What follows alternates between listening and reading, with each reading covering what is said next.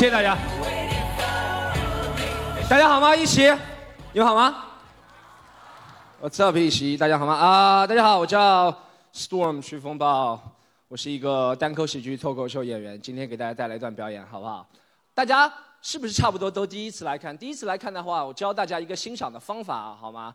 欣赏任何现场的喜剧艺术，不仅是你今天看我们一席，看我，或者你将来看李诞池子、开心麻花，看任何的喜剧艺术，只要记住四个字，就会很开心。这四个字叫做降低期待，没有那么难的。开心幸福是人为主观造成的，各位朋友们，你只要想让自己开心，想让自己幸福，总有办法的。其实不仅看喜剧如此，人生道路上你想让自己开心幸福，也是降低期待，真的。比如说你们将来要找对象，对不对？你就降低期待，你只要希望你的对象哎四肢健全就可以了，对不对？期待很低是吗？找过来看，我靠，还会说话，你说，是不是很开心？幸福是不是自己造成的啊？谢谢大家，大家实在太捧我了。还有一点说明，其实每个喜剧段落里面都会有一点小小的冒犯性，小小的冒犯性。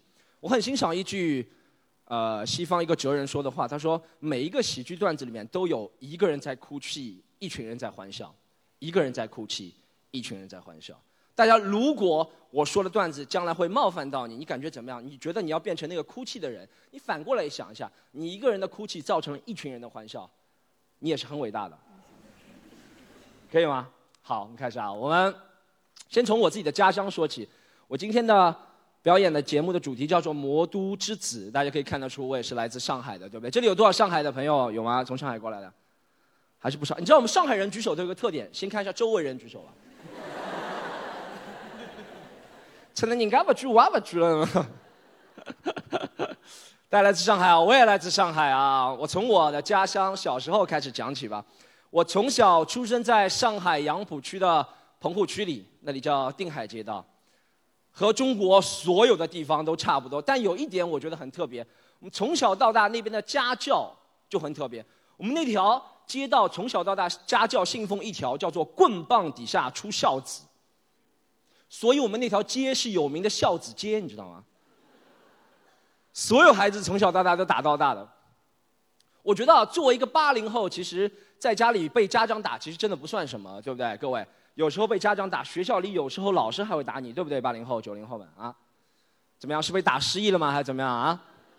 我觉得最夸张的，听我说，不是被家长打、被老师打，小时候最夸张的是家长叫老师去打自己的孩子。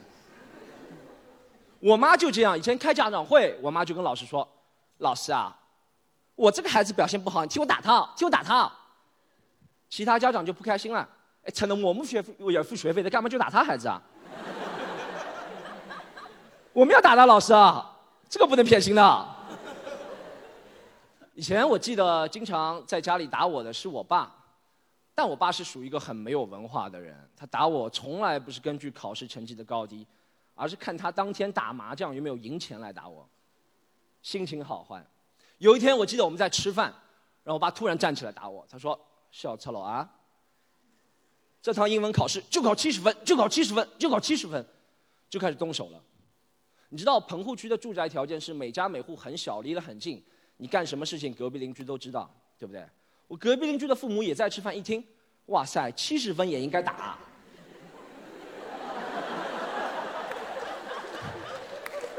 然后隔壁邻居被打了一顿，你知道吗？他叫狗子，从此怀恨在心。哎，我讲一个比较有争议的观点啊，可能有点争议啊。我知道打骂教育，不管是谁打孩子，肯定是不对。但我觉得，如果在家里，你家长稍微像我们一样，以前的家长那样硬气一点，对不对？就有可能会解决一些问题。就是为什么？以前我爸妈经常在家里打我，他就造成我有一种自我保护的功能。对他想打我，肯定要躲闪，对不对？是不是？这是人类的本能。那你有这种本能有什么好处？就是在社会上，你真正遇到危险的时候，有时候就知道怎么反应、抵抗了。这就是为什么我会觉得，个人认为，现在社会上有一些校园欺凌事件啊、霸童事件、虐童事件，确实是很不对。那些人确实是王八蛋。但如果你在家里不训练孩子的话，他就只能被别人打。有时候。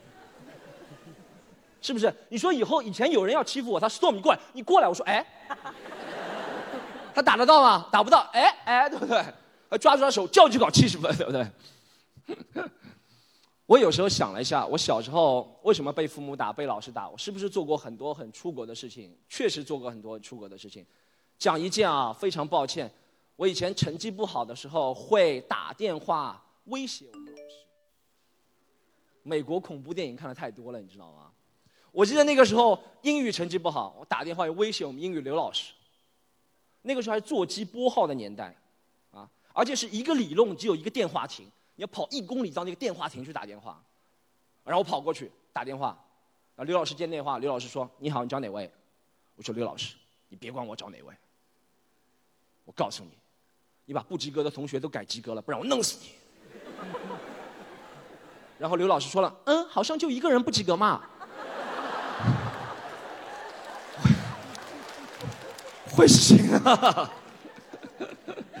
至今不知道。你知道，本来这件事情可以瞒天过海的，没有人知道。有一天，我在我家和我爸吃饭，然后隔壁狗子他妈又开始打他了。狗子他妈说：“小东西啊，这趟英文考试全班倒数第二名，倒数第二名啊！你说谁比你更差？”这时候，狗子报复的机会到了。他说：“隔壁的 Storm 比我更差。”我已经做好准备被我爸打了，没想到我爸站起来就是隔壁吼：“今天不打了，哈哈，麻将赢钱喽！”这就是我的父亲，我的父亲真的是我喜剧创作的源泉，他真的是一个很搞笑的人，你知道吗？我爸爸是一个六十三岁，今年一个上海中老年男性，他有你们所有认为上海中老年男性有的缺点都会有。他会有一点点的自负，他会觉得做上海人是世界上最好的一种感觉。他就这样，但他不会伤害别人，他只会讲一些很无知、很搞笑的话。怎么说啊？最近我爸去四川成都旅游，我打电话给他，我说：“爸，成都好玩不啦？你什么大熊猫什么看过不啦？”然后我爸说了：“哎呦，成都这个地方无聊死了，这个地方外地人太多了，这个地方。”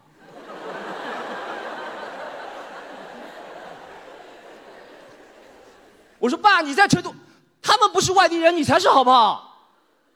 然后我爸说了，哈刚不干，阿拉上海人怎么可能是外地人啊？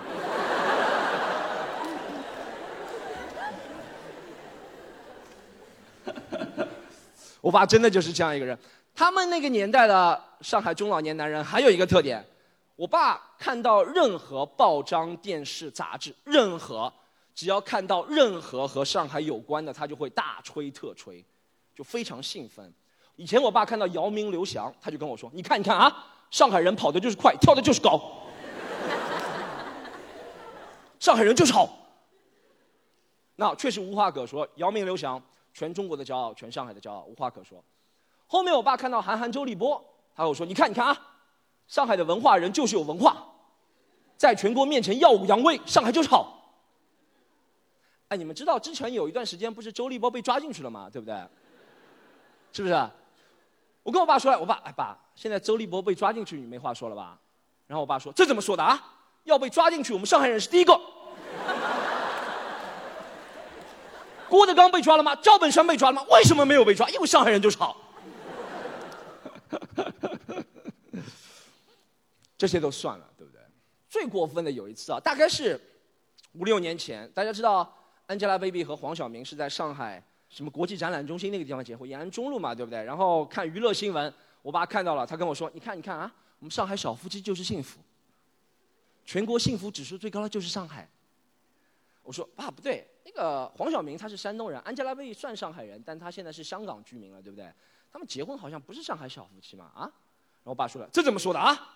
他们在上海结婚就说明上海好，他们想拿上海户口在上海买房子。”我说：“爸，他们两个。”很有钱，很有钱的，在全世界哪里买房子都可以的，在上海结婚就是一个情怀，对不对？因缘巧合而已。我这么一说，可能闷到我爸了。我爸想了一下啊，哎呦，这样啊，哎呦，是这样子的，哎呦，那他们这个婚姻啊，不会幸福的，不会幸福的。Angelababy 嫁给一个外地人，怎么可能幸福啦？对不对？刚刚讲到家庭啊，教育啊，我觉得家庭的教育其实真的是我喜剧创作的源泉，也是生活当中幽默的源泉。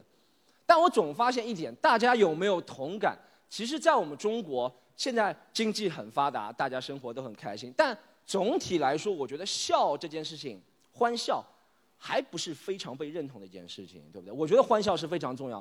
但从小到大的教育就告诉我们，人一定要严肃，尤其是中国男人一定要严肃。中国男人从小到大，我们被教育要泰山崩于前而不乱，稳重。什么叫泰山崩于前而不乱？你们知道吗？就是面瘫脸。中国男人任何时候都不能笑，一笑就是不稳重。任何时候啊，再好的消息都不能笑。告诉你，哎，你考上了清华大学，应该的，对不对？恭喜你，工资涨了五万块。哎呦，太少了。恭喜你老婆跟你离婚了，哎，笑一下，对不对？就在，就在这个时候，我们中国男人才能笑一下。真的，我们中国男人真的很压抑。大家看，在座来，首先就来了很多女生。我看了很多喜剧、话剧表演，多数都是女生来。你看现场今天也是女生大多数，而且女生一般都笑了很开心，因为女性基本上懂得释放情绪，男性不行，男性一定要憋着，你知道吗？男人一定要憋着，就体现他自己酷，像前排大哥一样，手一插，啊，别人笑他还不开心了。还要跟别人说网上听过的呀，妈的！这男人不笑是最酷的，你知道吗？我给他讲个道理，为什么男性我们一定要笑，好不好？其实你看，有统计的，城市里面平均寿命，女性是八十二岁，像上上海这样的城市，男性是七十六岁左右。为什么？因为笑可以释放很多东西，释放多巴胺，释放内啡肽。女性很懂得释放，她就活了长，心血管系统好。但男人不行，男人一定要憋着，你知道吗？我们男人一定要憋着，二十岁憋着，三十岁憋着，四十岁憋着，到六十岁哈哈一笑，血管爆了就死了。男人就是这样憋死的，你知道吗？很多的情绪释放，我都觉得是健康的，不仅是笑，还有哭。我觉得经常哭肯定是不对，那男版哭一次不行吗？就不行，你不是男人，你如果哭的话。我是一个很多愁善感的人啊，有时候会哭。我发现我一哭之后，第一个不同情我的不是这个社会，而是我父母。真的，有一次啊，我因为感情的事情在房间里哭，我说，呃，呃，然后我爸开门了，他说：“哎呦，打扰了啊。”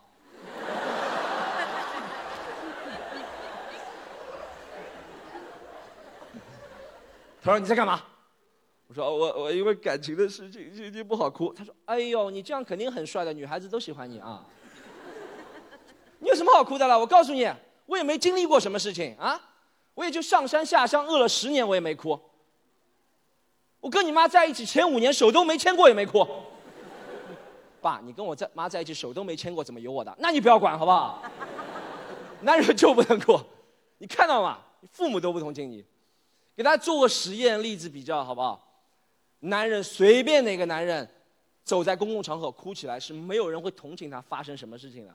我上次在上海的南京东路，走在南京东路上，看到有一个头发非常花枝招展的小哥，你知道吗？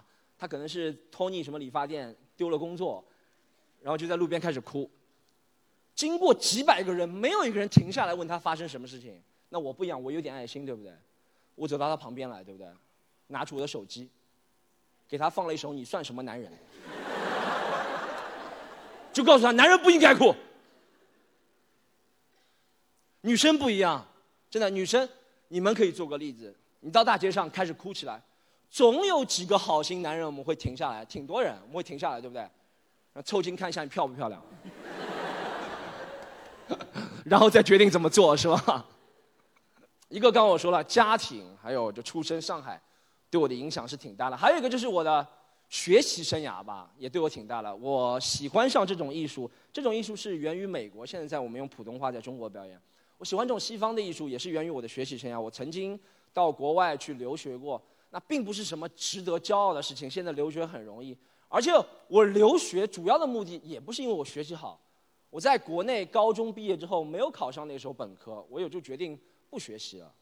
我差不多十八岁到二十一岁的时候，我就在社会上工作，断断续续的工作。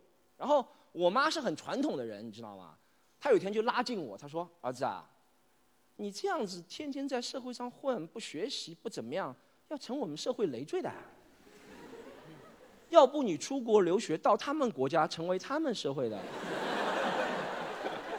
我妈真的这样跟我说的，非常的爱国，你知道吗？然后我就去留学了。啊，我留学当中发生了几件好笑的事情。一是我发现我的英语水平长进了，二是我学了一项技能。我当时出国留学学的是汽车工程专业，这是我要学习的。到澳大利亚学习三年，我一开始以为学习三年汽车工程专业，我毕业之后能成为像特斯拉老板阿隆·马斯克那样的人物，用新能源改变世界。但是没有，我去那里读书三年，他们从来没有教我们任何新能源的知识，都教我们怎么上车实践，你知道吗？所以我回国之后，我朋友和我说：“Storm，你是厉害啊，你到澳大利亚去读蓝翔技校。”还有一个是我的英语成绩得到了长进。我以前英语真的说的不怎么样，现在我在全世界很多国家，啊，英国、美国、澳大利亚都会进行双语表演，中文加英语。我觉得很多人我们学外语的时候花了很多的钱、很多的时间去学外语，可以学到很好，比我好多的人都有。但我们总有一个问题，就是说。都不怎么样，对吧？因为不是我们的母语，说都不怎么样。你看很多人没有字幕的电影也看得懂，美剧也看得懂，但要他说，叭叭就说不了。我觉得这没什么错的。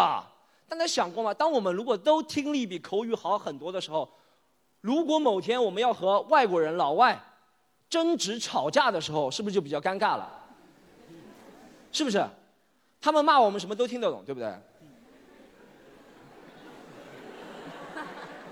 就是没有办法回嘴，对不对？能想象吗？某天啊，就在门口苏州啊，一个老外看到我骂我，的哎，Storm，you asshole son of a bitch，get off my face！我会这样，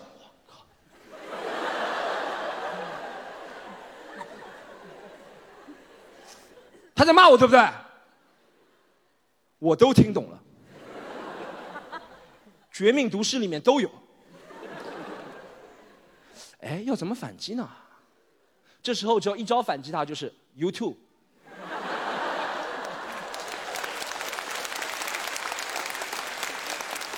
就是 讲道理，就是喜欢用生活当中一些我的小聪明给大家制造一些欢乐。其实大家不要去试啊。我再讲，我其实为什么喜欢上这些东西？一个是说我。呃，西方文化，我学学英语啊，然后看了很多国外的视频，然后最近从一二年开始，我们中国国内也出现了单口喜剧、脱口秀这样的表演形式，然后我加入成为了可能第一批表演者。然后还有一个是影响我比较深的，喜欢这样自由表达，在台上可能说有点随心所欲，你可以这样说啊，漫无目的或者不拘一格的这种表演形式，是受说唱艺术的影响。我以前真的很喜欢说唱歌手，我觉得我在台上。虽然没有他们那种节奏韵律，我要像他们一样那种表演，但我最近发现，其实说唱歌手真的没有我们在台上说喜剧的人这么真实，这么 real。没有，我觉得说唱歌手装腔作势还是太多了，有一点。不知道大家有没有看过说唱演唱会啊？一般说唱歌手出来都很帅，他后面还有个 DJ，对不对？他都很帅，他会说要 DJ drop that shit，然后开始 DJ 开始搓碟了，对不对？然后他一开始都不唱，他都会让观众开始唱。大家有没有看过说唱演唱会？他都让观众唱。他说：“要让我听到你们的声音，make some noise。”在下面啊，女生都是啊。但是不管你喊了多响，他都会装作听不见。他说：“就这样吗？大声点，我听不见啊。”是不是？一般这个套路要用第三次，还是听不见，大声点啊。然后他开始唱了，这是说唱歌手，我就觉得不 real 嘛。那你不 real，我也不 real。我建议大家以后去说唱歌手演唱会，前两遍就不要叫了嘛，是不是？既然他用套路的话，你前两遍就，或者你说一些其他的东西，对吧？他说让我听到你的声音，你弄到脑子瓦特了，大声点，我听不见。你的鞋是假的，大声点，我听不见啊！他反正都装作听不见，对不对？比较不喜欢这些。生活当中不 real 的事情，还有一个就是，除了说唱歌手之外啊，他总会带领一个 DJ 出来。说唱歌手红了之后，都会带一个 DJ 出来，对不对？我觉得 DJ，我不知道现场有没有 DJ 啊，但我真心不觉得 DJ 有什么厉害的。我真心不觉得 DJ 有什么厉害的，而且现在 DJ 特别多，真的，酒吧、夜店、演唱会都有 DJ。我上次去喝了一个早茶，又有 DJ。我在吃小笼包，一个 DJ 在放，干嘛你在？我朋友那个狗子，就刚刚说的那个朋友，经常跟他玩，他非常喜欢 DJ，他觉得 DJ 非常厉害。啊，他跟我说，Storm，你看 DJ 都非常厉害，你看昨天晚上那个 DJ，他放的都是我最喜欢的歌。你知道为什么 DJ 厉害吗？因为他放的都是别人的歌嘛，对不对？所有 DJ 放的都是别人的歌，放的都是 Jay Z 啊、Beyonce 啊、TFBOYS 啊、凤凰传奇啊，放的都是这歌，对不对？放，他说不是，你没听懂，DJ 放的不是一般的别人的歌，他放的是 DJ 版本的。你知道什么叫 DJ 版本的歌吗？就是把好好的一首歌拿过来，然后中间剪一半，加点噪音进去，就是 DJ 版本。我给你演示一下什么叫 DJ 版本的啊。在你的心上，咯咯咯，叽叽叽，自由的飞翔，飞翔，切切切切切切，我靠，这就不一样了，这就比原来更厉害了，这就相当于把别人的稿子拿过来洗稿，就是这个概念，对不对？还有一点原因，是因为 DJ 也很喜欢说废话，全世界的 DJ 都喜欢说一句废话，叫做 “Everybody put your hands up”。对不对？叫你们把手举起来，对不对？而且都喜欢用英语说这句话，你知道吗？这句话没有其他版本啊！我去过日本、韩国、澳大利亚、法国，都是 Everybody put your hands up，都喜欢英语说。我上个月去了一次沈阳，那个 DJ 也是 Everybody put your hands up。你干嘛呢？你就说老铁把胳膊举起来就行了。而且他真的这么一说，大家真的会照做，你知道吗？他说：“Everybody put your hands up。”然后下面人都是，哎，蛮有意思的嘛。哎，这样傻不傻？首先傻不傻？还有一点，我发现 DJ 是这个世界上唯一一个职业，他叫你把手举起来，你会听的。大家有看过其他职业吗？再怎么辛苦都没人听。看过电影里面警察怎么抓坏人吗？啊，警察拿把枪，拿妈把枪啊，说站住，不要动，把手举起来。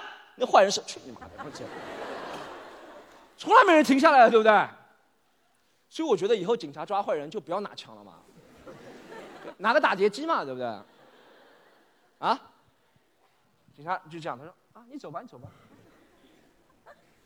站住，不要动，咔咔咔，叽叽叽，Put your hands up，这个这个这个。”然后那个坏人走到一半，哎，我靠，这是我最喜欢的歌来了，在你的心上。一点一点，我关于音乐的愚见啊，我也不是特别懂啊。我再讲回我自己好吧，我发现我自从从事了这个行业之后，有时候我要去苏州出差啊，从上海到苏州，有时候会更远的地方，美国啊、澳大利亚、新加坡、马来西亚都会去。然后就我发现，我和我身边小时候的朋友，像狗子啊，或者是我父母这样的家人，有时候就失去了共鸣，因为我现在生活是他们不能理解的。真的是他们中国从来没有这样的职业，所以他们也不能理解我在干什么。我的喜怒哀乐不能跟他们分享，而且我应该是我们那条孝子街上唯一一个读过大学、出过国的人，他们更不能理解我在做什么。而且我还有一个坏毛病，我会假装 A B C，很坏的毛病，就是讲到一半的中文会加句英文，你知道吗？他们更不能理解，有时候跟他们聊天就非常难。我再举个例子啊，我最近。和一个老外在做生意，然后被一个老外坑了，对不对？我心情很差。然后回家之后碰到狗子，他跟我说：“哎呦，兄弟啊，看上去心情不好吗？怎么了？”我说：“啊，你不会懂的，好吧？不要说了。”他说：“哎呦，你跟我说嘛，小时候你爸打你，我都看到了，我都懂的，好吧？”我说：“啊，我跟你说啊，我最近啊，这样讲，我跟你说，我最近跟一个老外做生意，然后被那个老外坑了。那个老外说什么？Yours mine, mine is also mine，你懂吗？”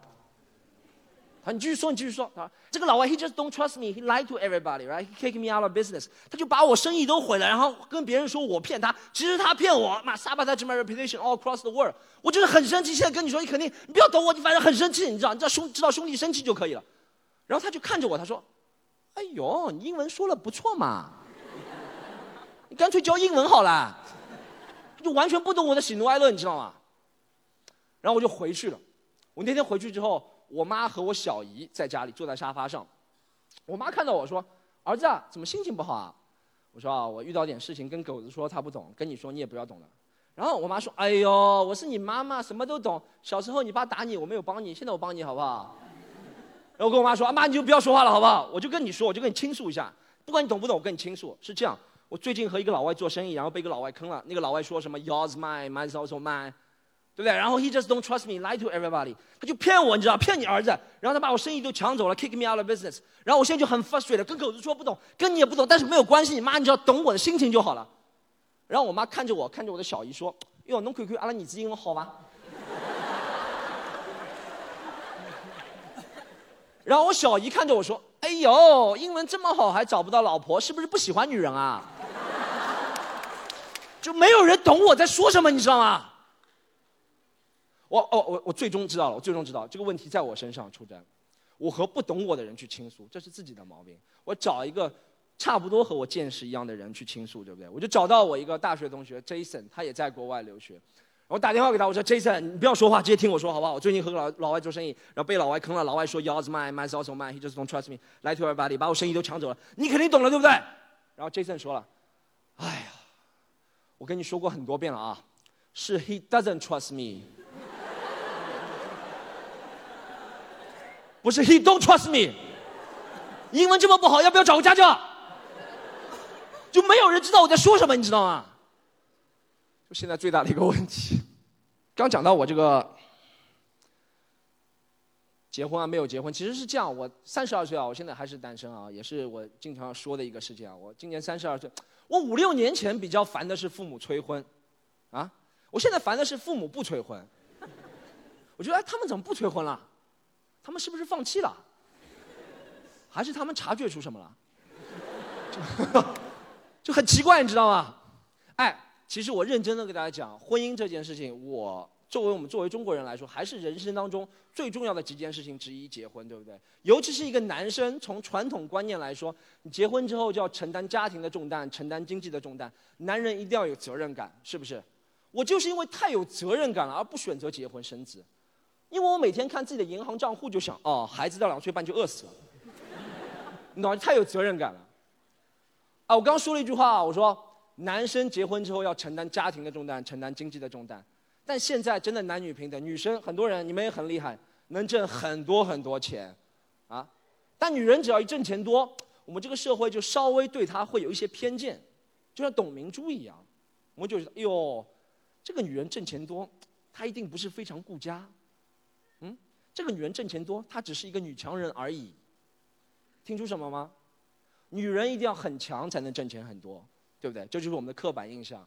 但男人都要挣钱多的，因为你有听过“男强人”这个词吗？没有。